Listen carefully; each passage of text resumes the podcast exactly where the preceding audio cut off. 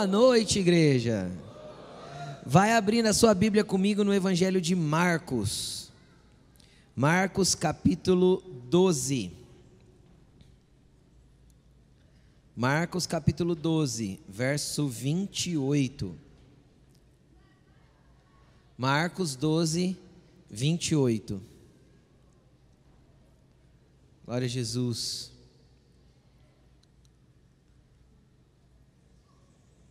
Marcos 12, 28.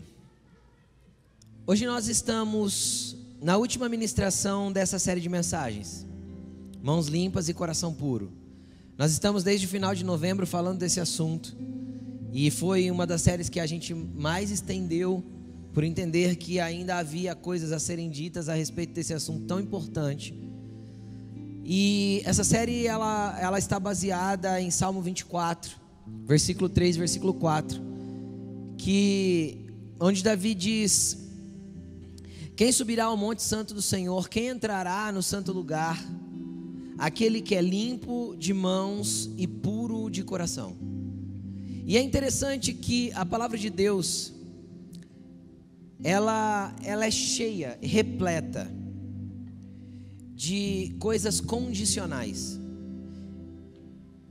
de coisas que nos remetem a viver algo para colhermos algo da parte de Deus.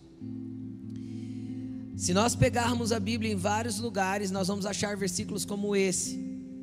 Quem pode acessar um lugar? Quem pode chegar a um lugar de relacionamento profundo? Quem pode entrar em lugares espirituais? Olha, aquele que é limpo de mão e puro de coração, há uma condição para isso. Se o meu povo que se chama pelo meu nome se humilhar, então há uma condição em vários pontos. Quando chegamos no Novo Testamento, então a gente vai pegar e achar essa condição transformada em uma lei espiritual que Paulo ensinou. Qual que é a lei espiritual condicional que a Bíblia ensina? É o que nós chamamos de lei do plantio e da colheita. Paulo disse assim: "Olha, não deixem, não se deixem enganar. Deus não deixe que ninguém zombe dele. Tudo que o homem plantar, isto ele também colherá. Isso é, isso é a base do que é condicional. Ou seja, a minha colheita nos ambientes espirituais, na minha própria vida, nos meus relacionamentos, estão baseadas naquilo que eu planto. Então, a minha opção, e a única que eu tenho, se quero colher bem, é plantar bem. E quando planto bem, automaticamente a colheita é inevitável. E é interessante que quando a gente fala de plantio e colheita, existem sementes e sementes. Existem coisas que são instantâneas. Se eu pego um algodão, coloco um pouquinho de água, jogo uma semente de feijão lá de baixo, o que, que acontece? Com dois dias está, está brotando. Só que existem sementes que eu vou plantar que vai demorar muito para dar fruto. Existem certos tipos de cultura que eu planto a árvore eu vou colher fruto dela daqui 8, 7, 8, 10 anos. Existem alguns outros tipos de cultura que você planta e demora 3, 4 anos para começar a nascer alguma coisa.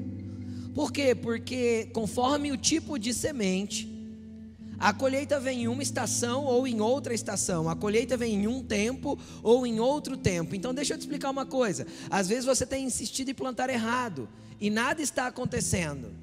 Nada no reino natural, no reino físico, naquilo que está se materializando. Mas às vezes no ambiente espiritual tem coisas horríveis guardadas e germinando. Então, comece a plantar direito. Comece a plantar certo. Por quê? Porque o reino de Deus é um reino de condições. Porque isso é uma lei espiritual. Então, olhe para a pessoa linda que está do teu lado e fala assim: ó, plante direitinho. Porque a colheita vem inevitavelmente vem. Tá bom? Querendo ou não, vem. Tá bom? Então vamos lá. É, eu quero ler com você Marcos capítulo 12, versículo 28. Marcos 12, versículo 28. O tema da mensagem de hoje é de todo o coração.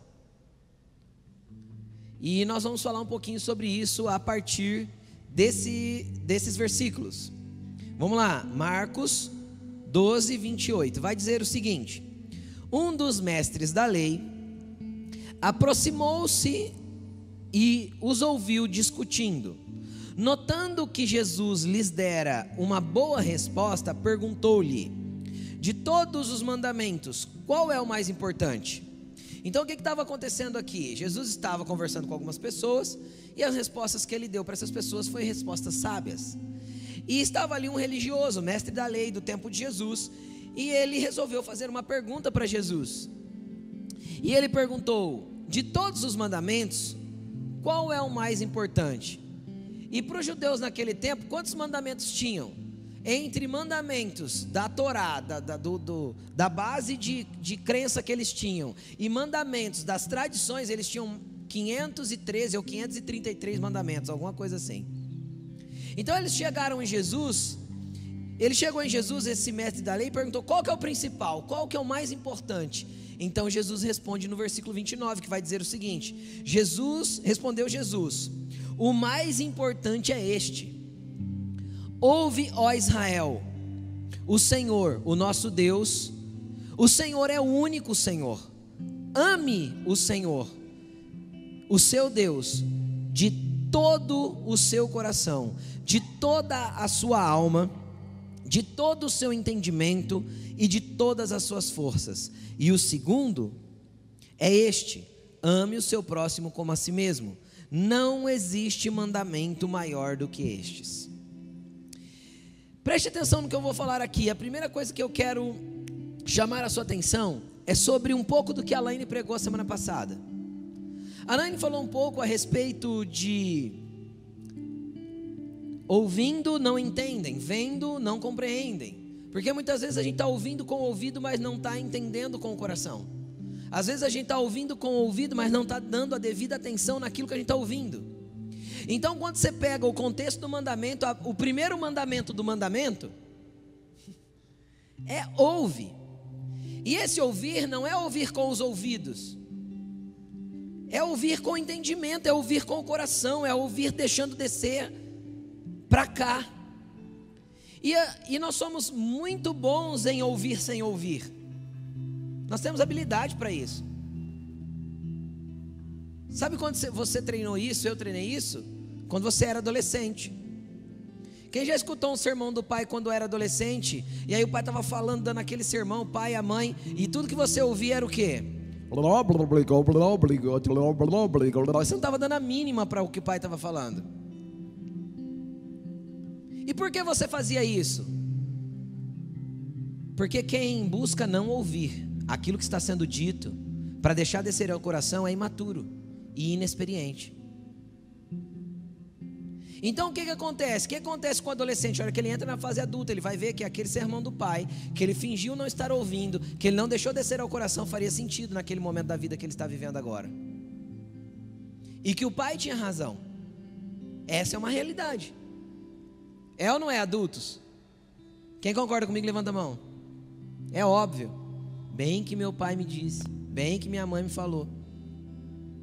Só que na hora a gente não dá atenção, por quê? Porque a gente ouve e não deixa descer ao coração.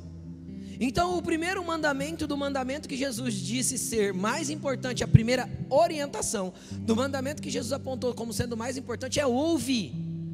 E aqui, obviamente, é um, é um mandamento do Velho Testamento que estava apontado para Israel, mas como Jesus aqui ratifica esse mandamento, ele reafirma esse mandamento então isso também aponta para a igreja. Então, se fôssemos transliterar esse mandamento hoje, é ouve igreja, ouve povo escolhido do Senhor. O Senhor é o seu Deus, e olha, ouve, ouve, ame-o de todo o seu coração. E aí eu quero entrar nessa, nesse todo. O que, é essa palavra todo? Se eu, for, eu peguei lá no grego que significa, né? O grego é a língua original que foi escrito o, Velho Testamento, o Novo Testamento. E essa palavra todo, além, além da tradução todo ou tudo, ela também é traduzida como, como inteiro, completamente. Então deixa eu te explicar uma coisa. O Senhor não quer o teu coração em partes, ou partes do seu coração. O Senhor não quer pedaços da tua vida. O amor que Ele quer que saia do seu coração para com Ele precisa ser de um coração com inteireza, com completude. O Senhor quer um coração completo entregue nas mãos dele para que ele possa agir, para que ele possa fazer. O Senhor quer que você ouça a voz dele nessa noite gritando para você: só me entrega tudo que está aí dentro, porque eu posso fazer, mudar e transformar a realidade da tua vida a partir da transformação do seu coração. O coração é uma chave que conduz toda a nossa história. É por isso que nós repetimos domingo após domingo aqui, olha, o, o verso de Provérbios que Salomão disse: de tudo que se deve guardar. Guarde o que? Guarde o seu coração. Eu tenho a capacidade de guardá-lo, mas eu não tenho a capacidade de transformá-lo. Eu tenho a capacidade de guardar o meu coração no Senhor para que coisas ruins não entrem, porque a orientação bíblica é para eu guardar, mas eu não tenho a capacidade de transformá-lo. Por quê? Porque isso é obra do Espírito Santo quando eu me coloco vulnerável, aberto para que ele faça dentro do meu coração. Quando eu me coloco disponível toda a a inteireza do meu coração Sabe como que o nosso coração é? O nosso coração é mais ou menos igual uma grande casa. Imagina um casarão, uma casa grande, vai, cinco quartos, três suítes, quarto da empregada, quarto de despejo. Quem está imaginando comigo? Certo? Casinha de máquina da piscina. Vai imaginando. Quantas portas tem essa casa? Muitas. Só que quando um convidado vai na minha casa, numa casa dessa, minha casa não é desse tamanho. Quando minha casa, quando um convidado vai numa casa dessa, a gente não chama ele para ver o quartinho da casa de máquinas da piscina, chama? E a gente não chama ele para ver o quartinho de despejo. E nem o corredor que dá acesso aos quartos. A gente chama ele para entrar na sala. Ou no escritório, pensando numa casa grande. A gente chama ele ali no, no primeiro cômodo, onde a gente entende que está preparado e apto para recebê-lo, e não é diferente do que a gente costuma fazer com Jesus. Eu quero Jesus, claro que eu quero. Eu quero que ele entre igual cantava aquela música de 15 anos atrás, 20, você vai lembrar, entra na minha casa, entra na minha vida, né? Só que aí a hora que ele começa a mexer nas estruturas, eu não quero, eu só quero ele ali na sala. Por quê? Porque então eu quero ele comigo, quero ele na minha casa, mas eu quero onde eu acho que eu estou, que eu preparei o suficiente para recebê-lo. Quem está entendendo o que eu estou falando? Onde eu entendo que eu preparei o suficiente para ele poder entrar. O que eu quero normalmente mostrar para Jesus? O sofá confortável, a sala bem decorada, onde parece que eu criei um ambiente religioso com as minhas palavras ou com atitudes externas que preparam um lugar para Jesus estar. Só que eu não quero abrir a porta do quarto, que está com a cama desarrumada. E muito menos eu quero dar a chave para ele do quartinho de despejo. Por quê? Porque eu, lá, lá eu guardo as minhas velharias. E todo mundo tem velharia acumulada aí dentro. Velharia de mágoas, de rancores, de desamores, de medos. E onde eu guardo essas velharias, essas coisas que eu sequer eu lembro que tenho, eu não quero que Jesus entre. Quem já teve o desprazer de abrir um quartinho de despejo e fazer uma limpeza? Você mais joga coisa fora do que guarda coisas. Por quê? Porque no momento que você guardou, você achava que aquilo era importante, agora você percebe que não tinha importância nenhuma. Assim é na tua vida. Você fica acumulando coisas aí dentro que no momento para você foi muito importante, mas você vai perceber que isso só está causando peso, sujeira, teia de aranha e cheiro de mofo em você. Por isso que Jesus não quer a sala do teu coração. Jesus não quer apenas o hall de recepção. Jesus quer a inteireza dele. Jesus quer cada cômodo. Jesus quer cada cantinho. Jesus quer o molho de chaves e acesso completo para mexer nos lugares onde você oculta de todo mundo, para trabalhar nas coisas que você faz de tudo para que ninguém veja. É aí que Jesus quer mexer. Para quê? Para que você nunca mais seja igual. Porque do contrário, eu vou ser um cristão que tem Jesus na minha sala, mas que não mudo de atitudes. E por que eu não mudo de atitudes? Você não muda de atitudes porque você entregou uma fração do seu coração, mas a base do teu caminhar ainda continua sendo aquela velharia, aquela coisa toda que está guardada. A base do teu caminhar ainda continua sendo a sujeira que está debaixo do tapete, escondido debaixo da cama.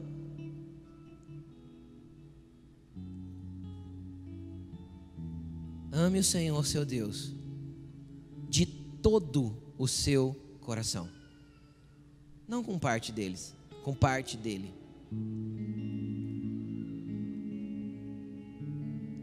Tem uma música muito linda, eu acredito que não tem a versão dela em português. Chama Pieces, peças, pedaços. É da Bethel. Se você quiser procurar no YouTube depois e, e, e ouvir essa canção com, com, tradução, eu tenho certeza que ela vai ministrar a sua vida. Ela fala sobre isso. Sobre quando nós entregamos o coração em pedaços, em partes, para Deus. Não é assim que Jesus te quer. Aí o que é interessante? O interessante é que o mandamento não foca apenas no coração, mas eu vejo esse mandamento apontando para mim um caminho, ou um processo, ou algo gradativo que se derrama em outras áreas da vida quando a inteireza do meu coração é entregue. Quando eu entrego meu coração por inteiro para Jesus trabalhar nele por completo, eu perco, eu perco a vergonha dos, cantinhos sujos, dos quartinhos sujos. Eu entrego para Ele e Ele vem com o Espírito Santo, com a vassoura, com a mangueira de hidrante. E Ele vem lavando, Ele vem transformando, Ele vem mexendo naquilo que eu não queria, mas que é bom para mim, apesar de eu não querer. Então, um reflexo vai começar a acontecer sobre a minha vida. Que reflexo é esse? O mandamento continua dizendo: ame o Senhor seu Deus de todo o seu coração vírgula, de toda sua alma. Então o que, que acontece? O que, que é a alma? A alma é a base de vontades e emoções. Então, todas aquelas vontades pecaminosas, aquelas vontades ruins, aquelas vontades que te levam para o mau caminho, aquelas vontades que te levam a plantar errado, estão na esfera da alma. A nossa alma é a primeira a desejar o pecado e a primeira a sofrer com ele.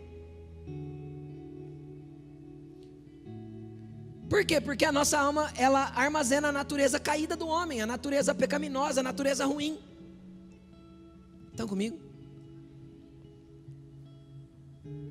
E aí, quando o nosso coração é entregue por completo e nós deixamos Jesus trabalhar por completo o nosso coração, a nossa alma começará a ser influenciada para isso. O que que isso me aponta? Isso me aponta que uma mudança radical nas minhas vontades começará a acontecer. Então, sabe aquela guerra que você tem com vontades, que você tem que ficar travando todos os dias? Cara, abre o teu coração por inteiro. Se entregue por completo. Deixa Jesus mexer aí, deixa o Espírito Santo mexer aí dentro, porque sem dúvida, a esfera da tua alma que aponta para tuas vontades começará a ser transformada também. E de repente você vai ver a sua alma ser convertida em uma alma que deseja as coisas de Deus e que aquelas velhas coisas que você ainda brigava não te chamam mais a atenção. Não te arrastam mais. Por quê? Porque você passa a amar o Senhor de todo o seu coração. Então aí a tua alma vai sendo invadida, no bom sentido de ser invadida, mas dominada pelo Espírito do Senhor. E você vai amando o Senhor de toda a tua alma também, então as suas vontades vão sendo transformadas. O próximo apontamento que o mandamento dá é de toda a tua alma e de todo o teu entendimento. Olha que interessante isso. Quando eu começo a ter uma transformação no foco da minha vontade, automaticamente o meu entendimento também vai sendo mudado com relação a tudo aquilo que eu enxergo, a tudo aquilo que eu vejo. Deixa eu te explicar uma coisa.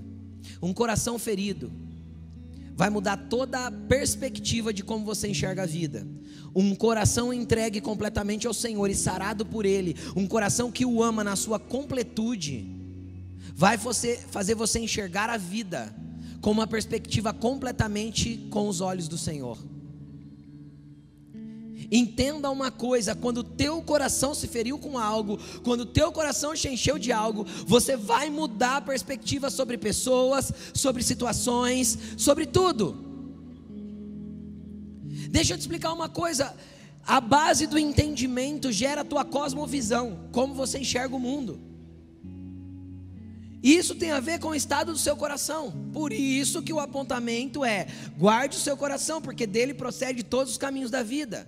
Então ame o Senhor teu Deus com todo o teu coração, para que toda a tua alma seja entregue para Ele, governada por Ele. Para quê? Para que todo o teu entendimento seja remodelado conforme a vontade daquele que te resgatou, te salvou, te redimiu.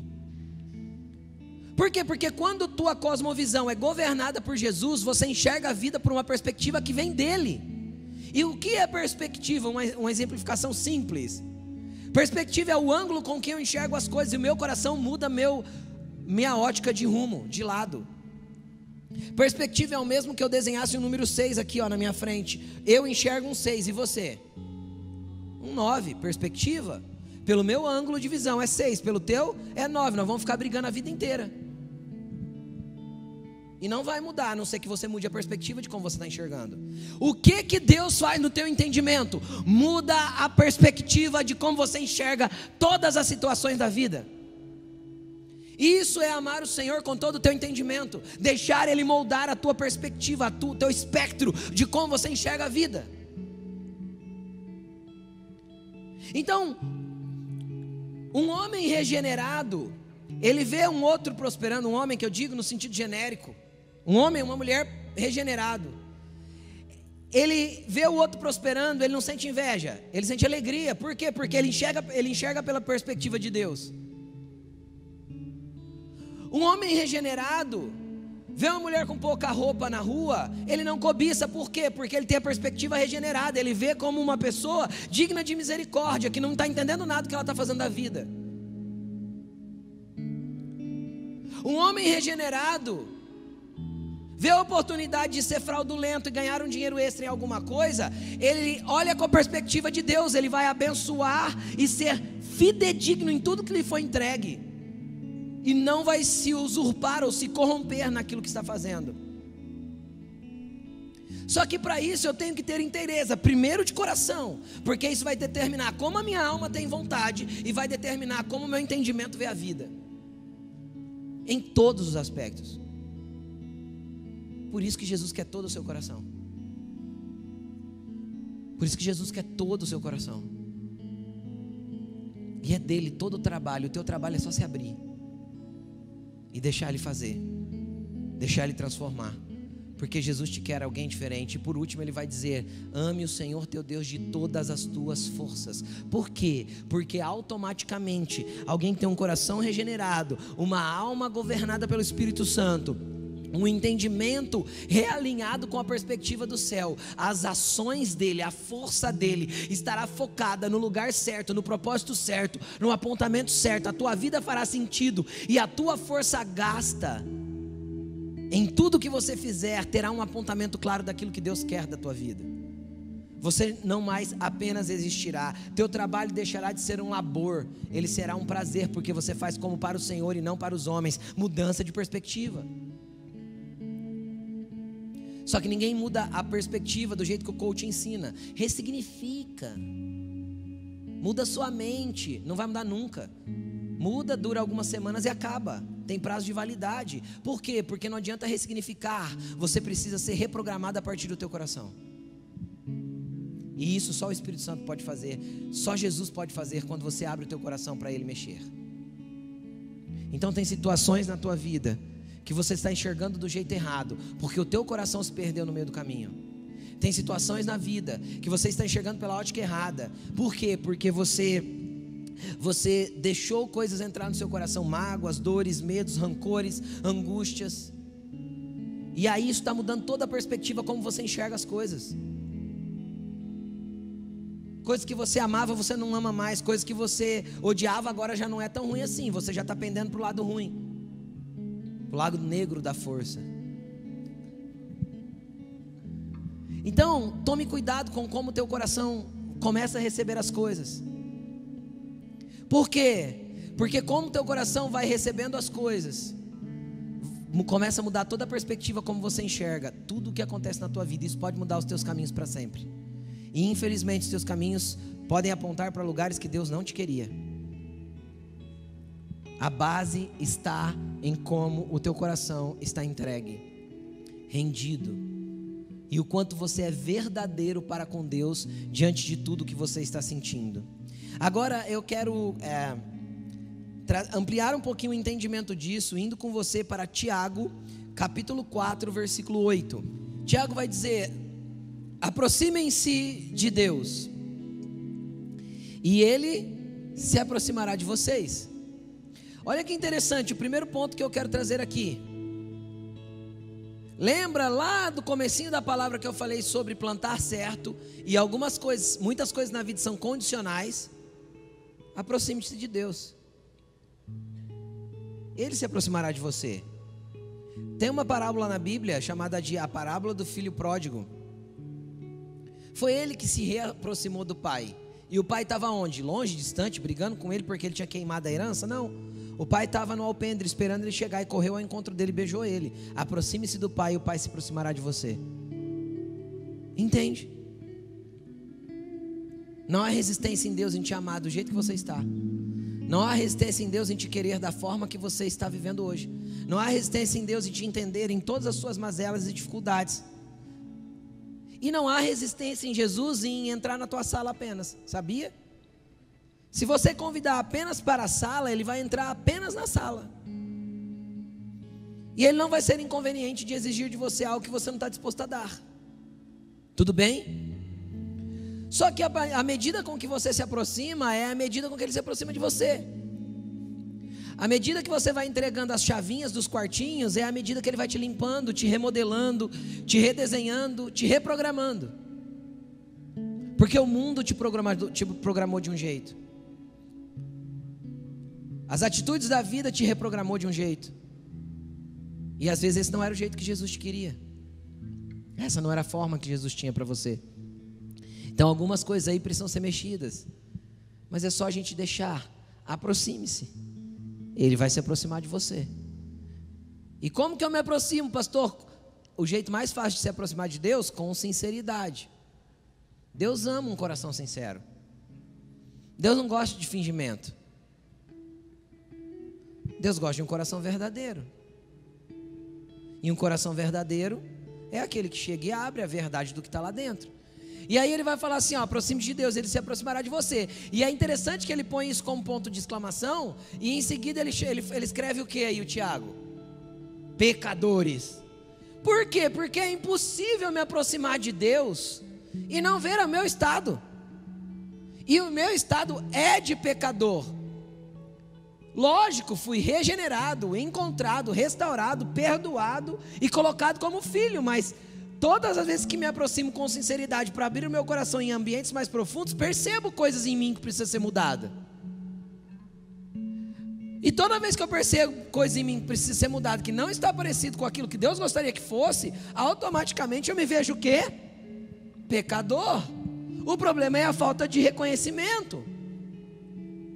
Porque sem esse reconhecimento diante de Deus, não há transformação. Então ele vai dizer o seguinte: pecadores, limpem as mãos. Isso está muito conectado ao salmo. Limpem o que? As mãos. Mudem as ações. Pecadores, você se aproximou de Deus, você está vendo que você está falho, você está vendo que tem erro, você está vendo que você precisa melhorar em um monte de coisa. Começa a trabalhar uma limpeza de mãos. Só que aí ele continua na orientação. E você, e vocês que têm a mente dividida, que é a mente dividida? A mente dividida é essa briga do Jesus na sala, querendo ver o quartinho e eu não querendo deixar ele ver.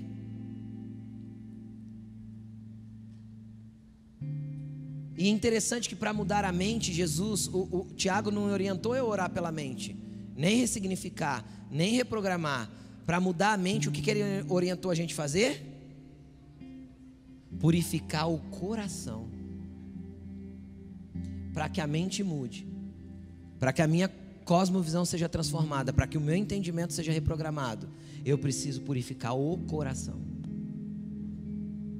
Mude a sua mente, mudando o seu coração. Agora, como que a tua mente fica dividida? O que, que é a divisão de mente? Preste atenção aqui em mim. Preste bastante atenção aqui em mim. Tem pessoas que têm a mente dividida por obstinação. O que, que é o obstinado? O obstinado é aquele que sabe o que tem que fazer, mas decide fazer errado. Quem já foi obstinado alguma vez na vida? Ainda bem que é pouco. Só tem gente boa nessa igreja. O que, que é o obstinado? Eu sei o caminho certo, eu sei o que devo fazer, eu sei o que é que eu preciso fazer, eu sei o mandamento, eu conheço o que tem que ser feito, mas eu decidi fazer errado. Por quê? Porque eu não quero. Por quê? Porque minha alma ainda não é toda dele, ainda eu tenho as minhas vontades governando a minha vida, então eu sou obstinado, e isso faz a minha mente ser dividida. Em partes eu quero Deus, em partes eu quero aquilo que o meu coração está apontando, lá nos cantinhos ruins, aquilo que a minha mente decidiu, e pronto, e acabou. Então eu vou optar pela minha vontade. Resolvido.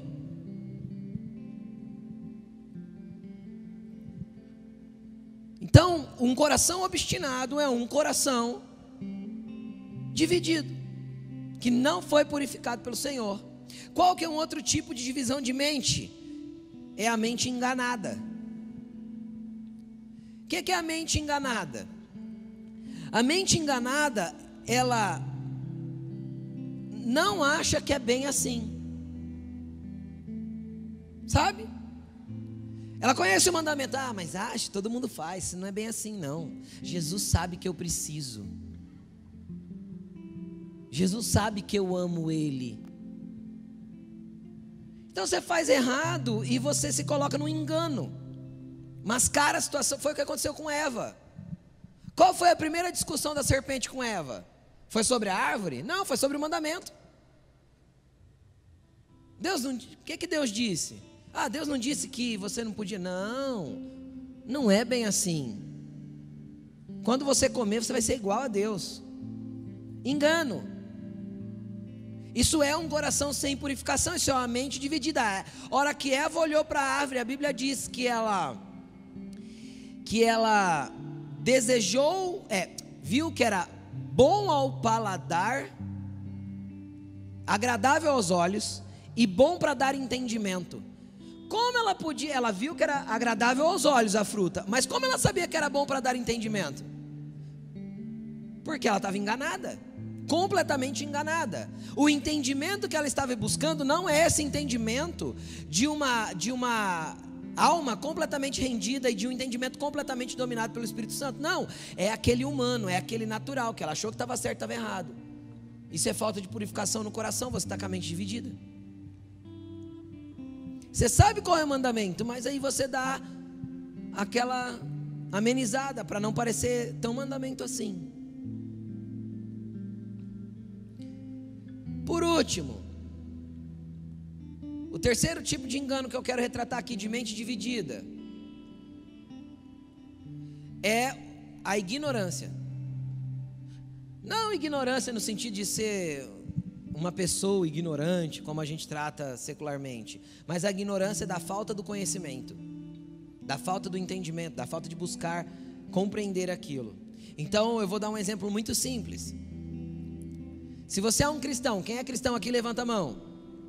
Todo mundo que crê em Cristo. Legal, você é um cristão. Quantas vezes você já leu a Bíblia na tua vida? Então você é ignorante porque quer. Você optou em ser ignorante quanto ao conhecimento das Escrituras. Você escolheu ser ignorante quanto aos mandamentos. E não é porque você é ignorante à lei da gravidade que ela não vai te passar para baixo, te puxar para baixo. Não é porque você é ignorante com relação a, a, a, ao Código Penal brasileiro que se você cometer um crime você não vai preso. Quem está entendendo o que eu estou falando? Não é porque você é ignorante quanto à lei de trânsito de algum país, se você for viajar para o exterior, que você vai deixar de ser multado se você infringir a lei de trânsito daquele país.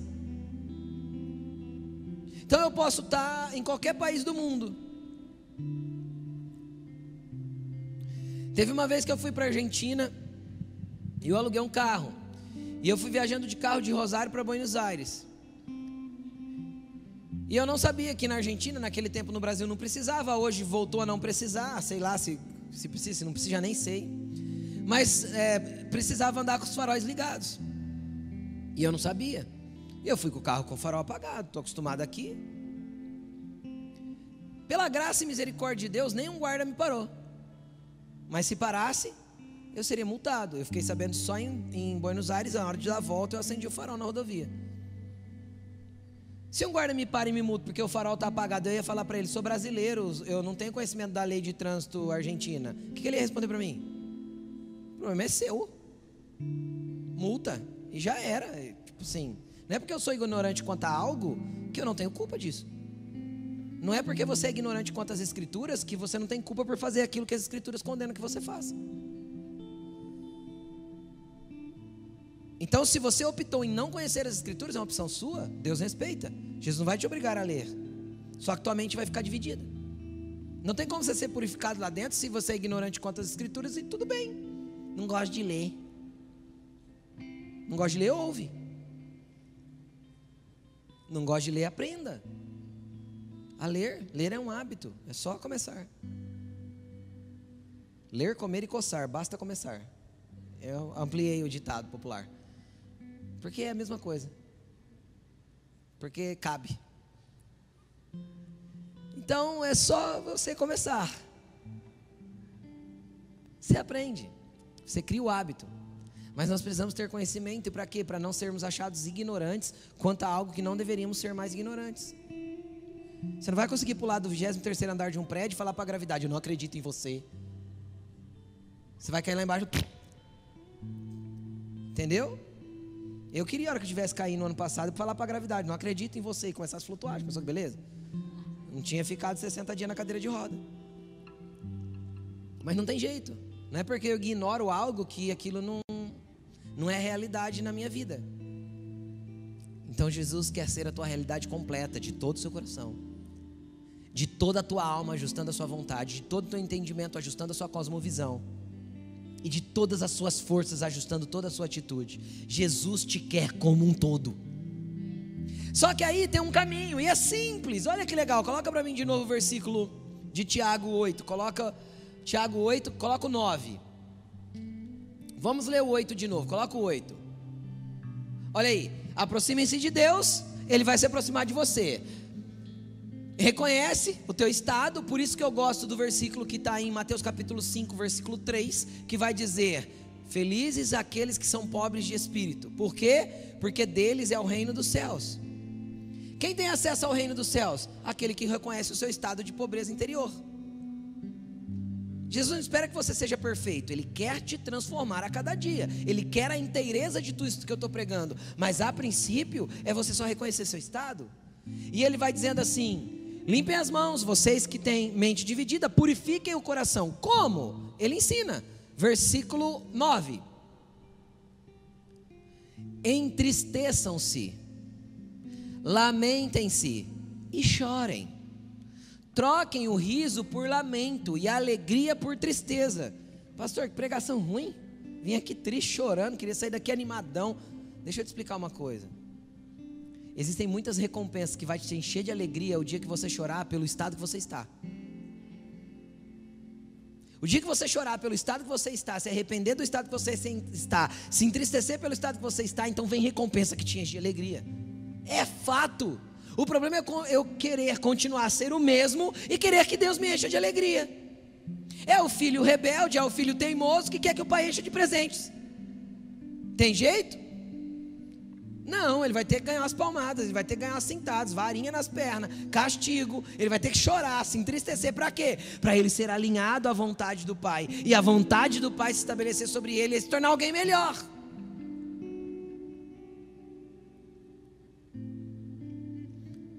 Tem uma frase que eu gosto bastante que diz assim: que pai que mima filho cria neto.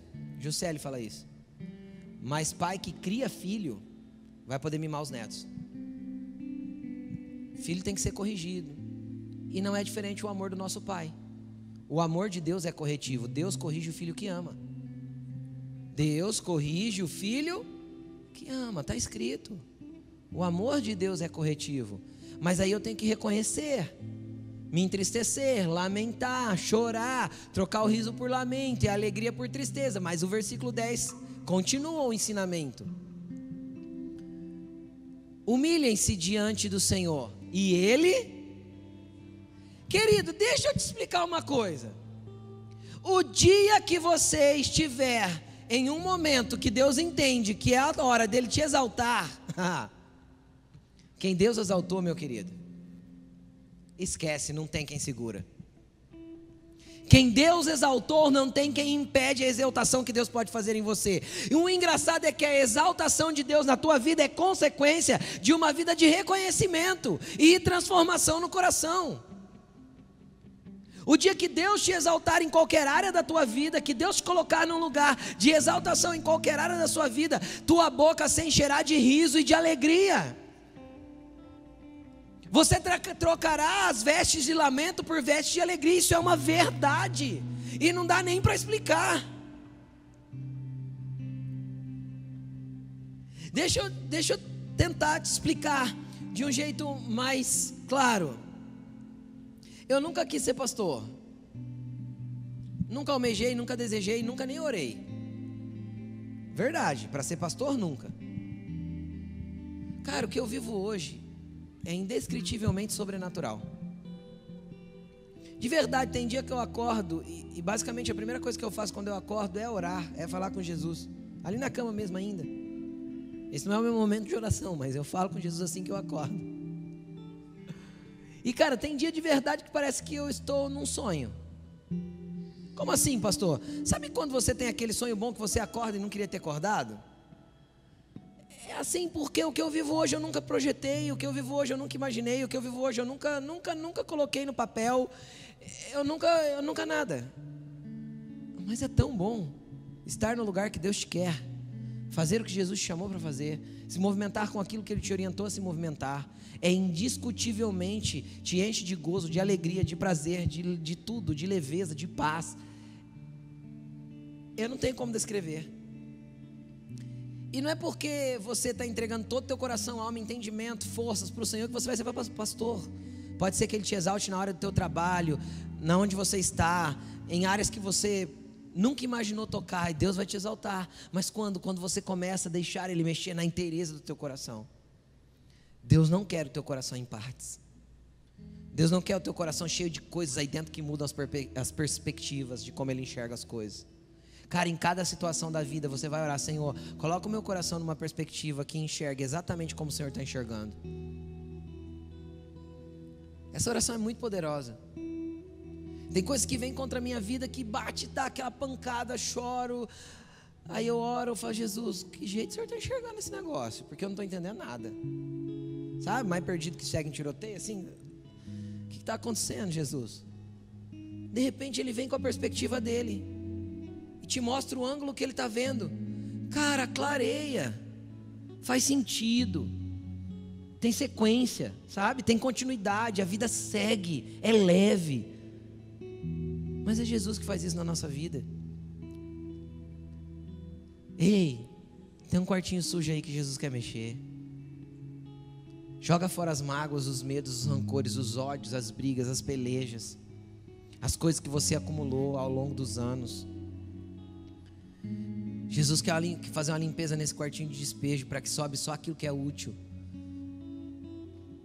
Aí eu entendo quando Paulo orientou em Filipenses: tudo que é puro, tudo que é justo, tudo que é honesto, tudo que é de boa fama, se há algum louvor ou se há alguma virtude, pensem nisso. Agora, como eu posso pensar nisso?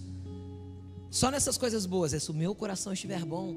Do contrário, meu, minha mente se encherá de coisas ruins que eu estou carregando dentro do meu coração. Agora, deixa eu te falar uma coisa.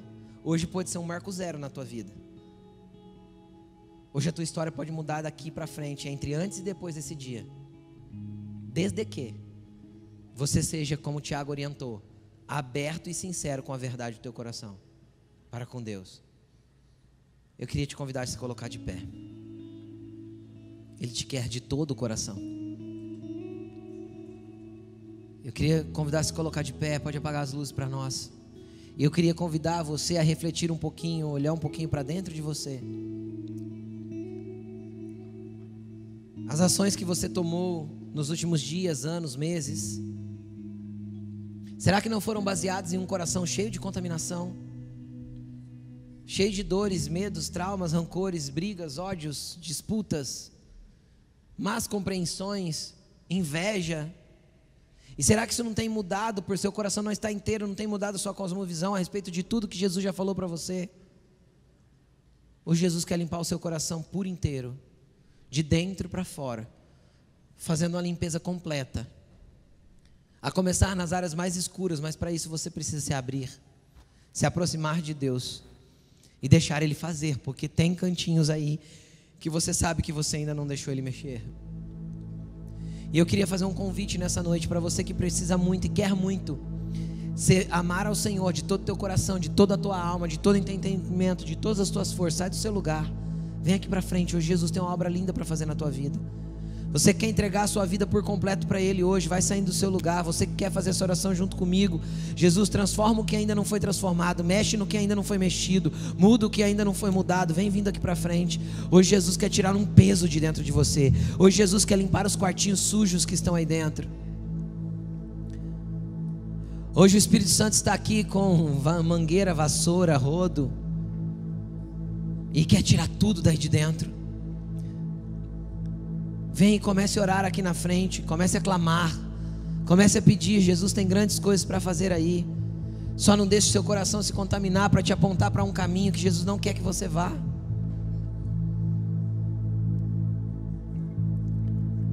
Comece a falar com Ele, Espírito Santo, nós estamos aqui. Senhor, essas pessoas que estão aqui na frente deram um passo de fé.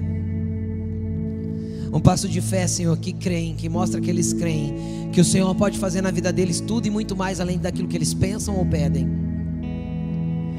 Corações que creem que o Senhor pode exaltá-los, Pai, a partir do momento do trabalhar do Senhor no coração deles. Existem lugares, Pai, dentro do coração de cada um que está aqui, que nós não acessamos, nem eles mesmos acessam. Mas o Senhor pode acessar. Espírito Santo, eu te peço, vem. Vem, Senhor, trazendo luz e clareza no interior de cada vida aqui. Vem mexendo com cada interior aqui. Vem, Senhor, transformando o coração de dentro para fora. Vem, vem, Senhor. Você que ficou no banco, vai orando, vai apresentando o seu coração também. Você que ficou no banco, não deixe de ter um tempo de busca agora e de apresentar tudo que tem aí dentro. Pode ser que você não esteja vendo algumas coisas. Entregue as chaves, fala para Jesus: entra, Senhor, mexe em tudo aqui.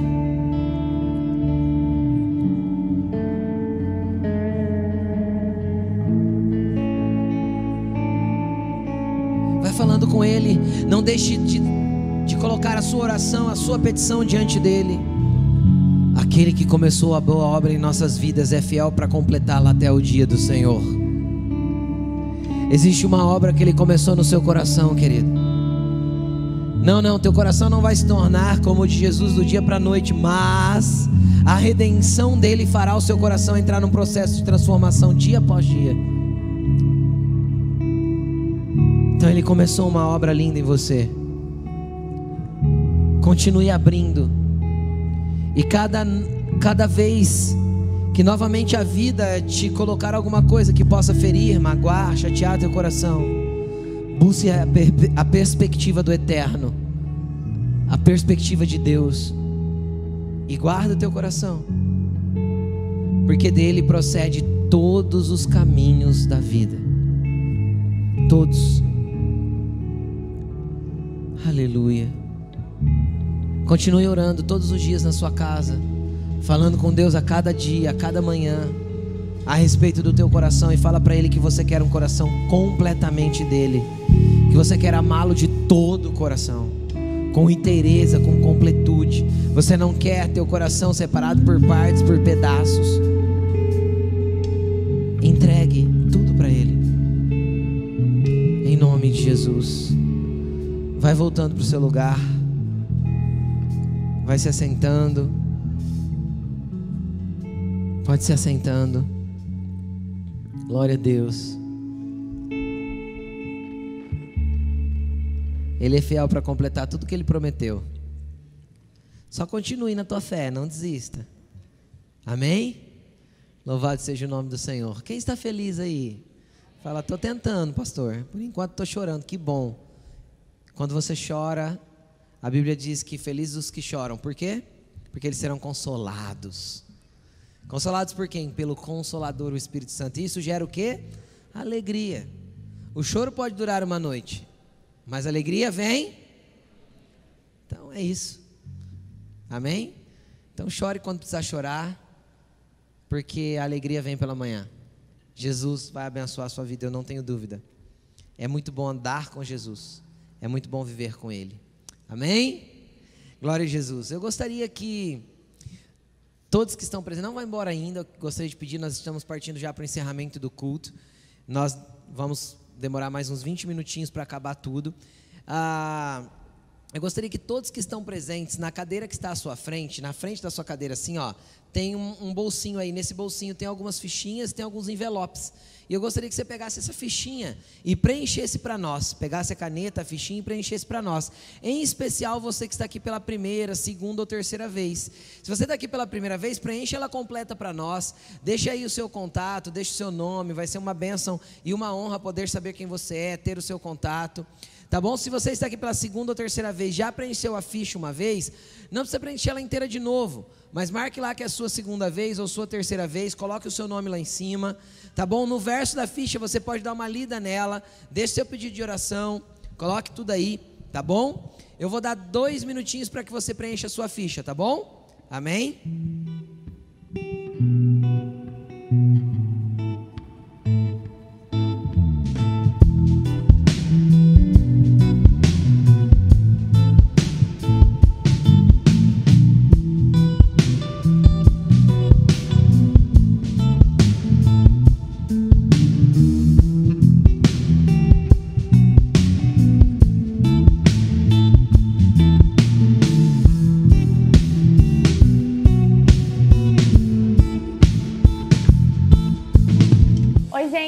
Bruna e hoje eu que vou dar o recado para vocês.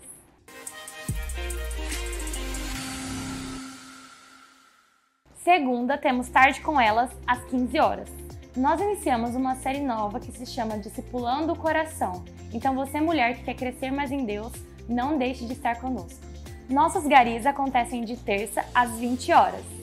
Os garis são os pequenos grupos do Cumprir. Se você ainda não faz parte dessa família, entre no nosso aplicativo ou site e procure o gari mais próximo à sua casa. Recadinho importante sobre o gari de adolescentes. O nosso gari de adolescentes não acontecerá mais às quartas-feiras. O Nil 43 trabalhará com os nossos adolescentes todo domingo às 18h30. Não perca os nossos cultos! Nesse domingo teremos o culto Optasia, onde falaremos sobre a nossa missão, visão e valores, para que juntos possamos avançar aonde o Senhor deseja. Nosso culto acontece em dois horários, às 9h30 e às 18h30. Você também pode nos acompanhar nos canais digitais. Comece o ano crescendo em conhecimento. Dia 9 de fevereiro, às 20 horas, iniciaremos o nosso Aprimore Fundamentos. Ao fazer a sua inscrição, você adquire o módulo 1 e 2 Vou ler para vocês alguns temas que nós abordaremos nesse aprimore: amor, graça, arrependimento, fé, batismos, lugar secreto, Bíblia, Trindade, corpo, alma e espírito, Bíblia e o dinheiro, família como base, vivendo livre dos vícios e jejum. Faça sua inscrição no nosso aplicativo ou no site. Contribua com o nosso mercado solidário. Ao término do culto, passe no nosso balcão de informações e retire alguma das fichinhas do nosso mercado solidário. Traga suas contribuições em horário de culto ou em horário comercial. Venha ser um voluntário. Se inscreva para ser um dos nossos voluntários. Entre no nosso aplicativo e preencha o formulário. Antes de ir embora, passe na nossa livraria. Lá você encontrará diversos títulos que abençoarão seu coração. Minha dica de hoje é Mulheres Improváveis. Se você se acha uma mulher improvável, essa é a chamada de Deus para você. Leia esse livro e você vai ser extremamente edificada pelo Senhor. Glorifique a Deus com o seu testemunho. Entre em contato com a secretaria da igreja para vir gravar o seu testemunho. Nos siga nas redes sociais. Lá você encontrará todas as informações do Cumprir. Siga também os nossos pastores. Eles geram conteúdos todas as semanas pensando em você. Antes de ir embora, eu queria te lembrar que está chegando o nosso Summer Camp. Se você ainda não fez a sua inscrição, corre e faça agora, porque vai estar tá imperdível. Confira o nosso vídeo e tchau! Até mais, gente!